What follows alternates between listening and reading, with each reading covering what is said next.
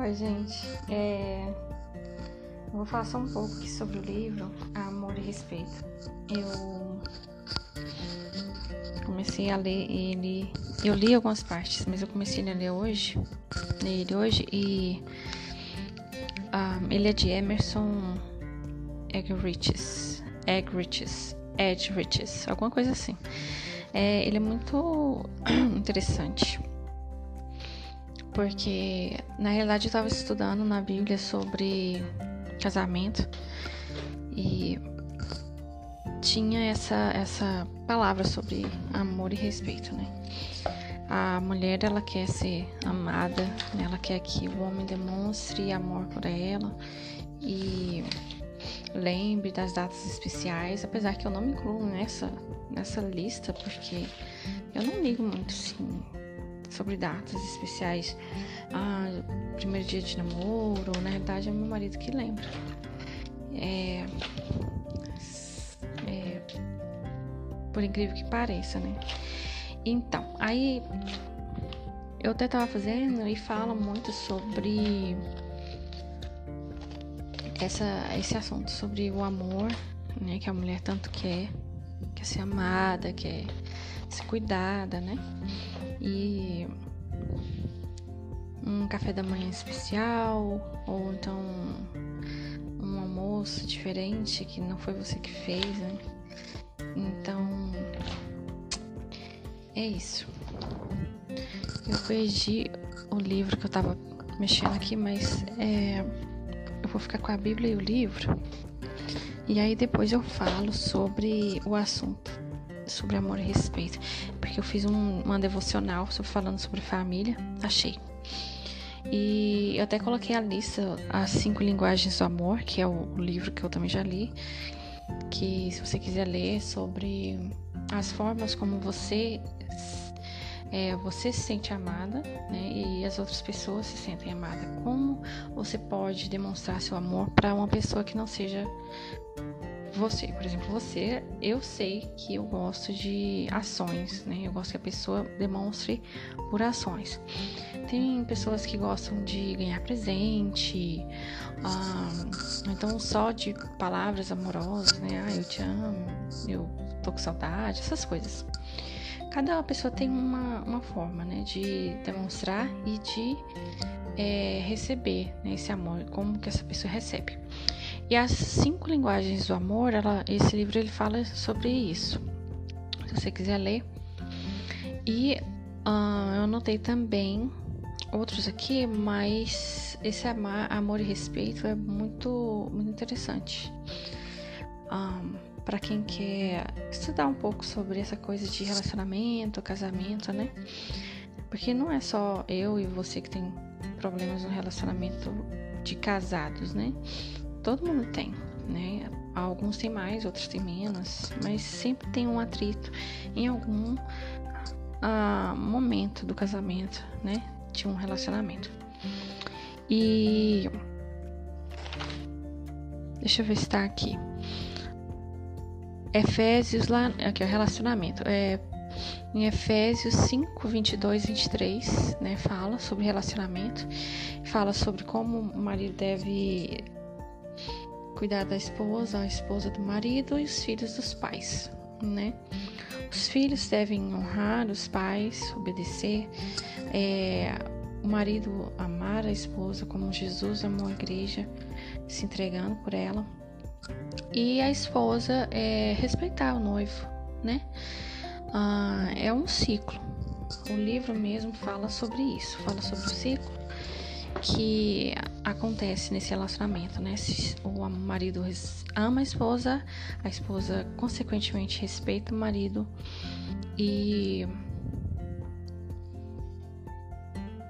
e aí vira um ciclo, né? Porque aí ela vai amar ele mais e cuidar dele mais e, é isso. Ah, lá em Efésios, eu vou ler para terminar aqui o nosso podcast, porque eu não quero fazer nada muito longo.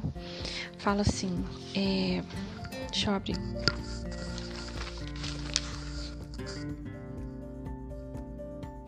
Lá em Efésios 5 diz assim: é, Esposas sujeitem-se cada uma a seu marido como ao Senhor, pois o marido é a cabeça da esposa, como Cristo é a cabeça da igreja. É, nessa parte aqui, uh, tem muita mulher que tem um pouco de dificuldade de entender, mas eu, eu hoje, né? Hoje eu vejo assim de forma mais tranquila, né? Ah, assim, pelo menos da minha forma de ver, as mulheres elas elas cuidam dos filhos, da casa, do marido, trabalham fora e fazem várias outras coisas, né? É, muito, várias outras coisas. E.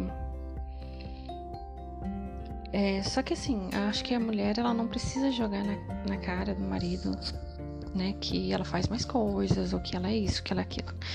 Cada um tem o seu papel. Um é diferente do outro né? E, e o que ele e o que ele é, eu não sou, né? Igual o meu marido, ele lembra das datas comemorativas, né? O primeiro dia de namoro, por exemplo. E eu não lembro. Então, né? Eu não, eu não cobro dele algumas coisas também, não. Acho que cada um tem o seu papel. Se cada um fizer a sua parte, é, dá certo, né? E, e, uma das coisas que esse versículo me faz lembrar é o momento que ah, filho tá é, desrespeitando o pai, né? E a esposa ela tem que ensinar a criança a respeitar o pai, né? Pode ser o pai que for, mas a gente tem que ensinar a respeitar, a honrar, né? Esse é um mandamento com promessa no versículo, no capítulo 6 de Efésios, diz assim: Filhos, obedeçam 6:1. Obedeçam seus pais, o Senhor, porque isso é certo a fazer. Honre seu pai e sua mãe. Esse é o primeiro mandamento com promessa. Se honrar pai e mãe, tudo que lhe irá bem e terá vida longa na terra. Né? Então, essa é uma coisa que a mãe deve fazer, porque se a mãe desrespeita o pai, e não, não tem como ela cobrar do filho, né? E acaba virando uma bagunça a casa, né? A família. Eu acho que todo mundo, eu sempre falo para as meninas aqui em casa que a gente é uma equipe, né? Cada um tem a sua parte para fazer, né? E a gente tem que cuidar um dos outros, né? Amar uns aos outros e ajudar e apoiar, né? É uma equipe. Um, e aí no versículo 20, no capítulo 5, versículo 25 fala assim: Maridos, ame cada um a sua esposa como Cristo amou a igreja. Ele entregou a vida por ela, a fim de torná-la santa, purificando-a ao lavá-la com água por meio da palavra. Então, da mesma forma, o marido vai se entregar pela esposa, vai cuidar dela, proteger ela, proteger a família. E defender ela do que precisar também, é, apoiar, né? Se a esposa quer fazer uma faculdade, quer fazer uma coisa, é, um trabalho diferente, ele vai apoiar, né? Vai orar com ela quando ela estiver triste, vai é, conversar com ela quando ela precisar ser ouvida ou escutar ela, né? Quando ela precisar ser ouvida. E da mesma forma a esposa, o marido, né? Escutar ele, deixar ele falar, porque às vezes tem muita mulher que fala mais do que nem sei o que, mas fala demais. Então é importante a gente é, entender que cada um tem seu papel e todos precisam ser ouvidos. É, e a família é uma equipe, né? Não é, não é você tinha que fazer isso e você não fez e você não presta, né?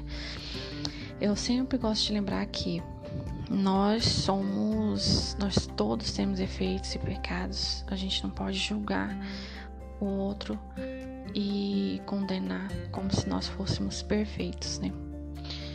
Todos nós somos, é, temos defeitos, somos pecadores. Então, é, a gente precisa de Cristo e, e a nossa família precisa, né, de Cristo. É isso.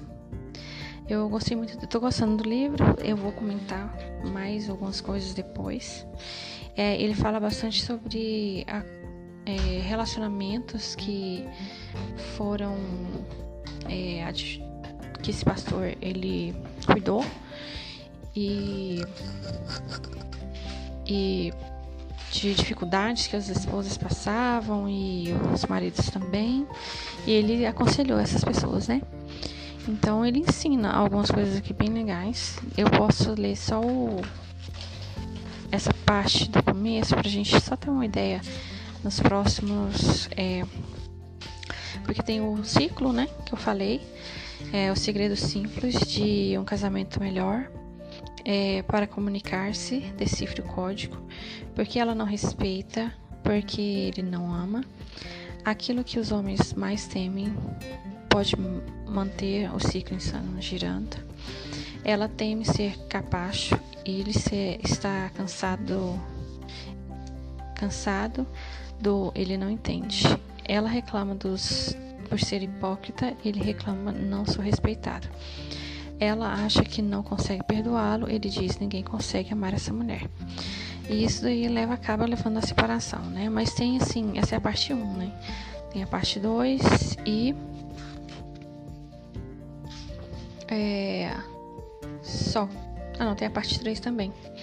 Então, cada parte dessa vai comentar as dificuldades que a gente passa no casamento e às vezes leva a esse ciclo insano. É isso, gente. beijinho para vocês, fiquem, fiquem com Deus e até a próxima.